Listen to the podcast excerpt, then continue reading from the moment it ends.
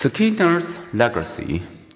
Why did Skinner's ideas provoke controversy, and how might his operant conditioning principles be applied at school, in sports, at work, and at home?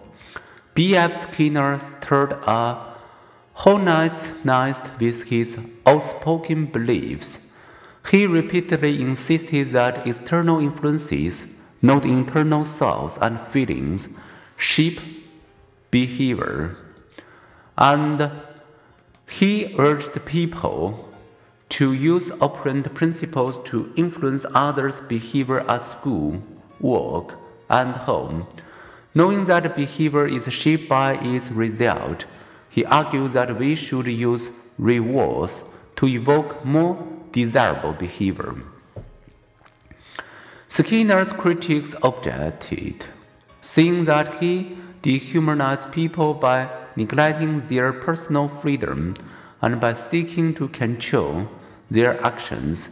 Skinner's reply external consequences already haphazardly control people's behavior. Why not administer those consequences toward human betterment? Wouldn't reinforcers be more human than the punishments used in homes, schools, and prisons, and if it is humbling to think that our history has shaped us, doesn't this very idea also give us hope that we can shape our future?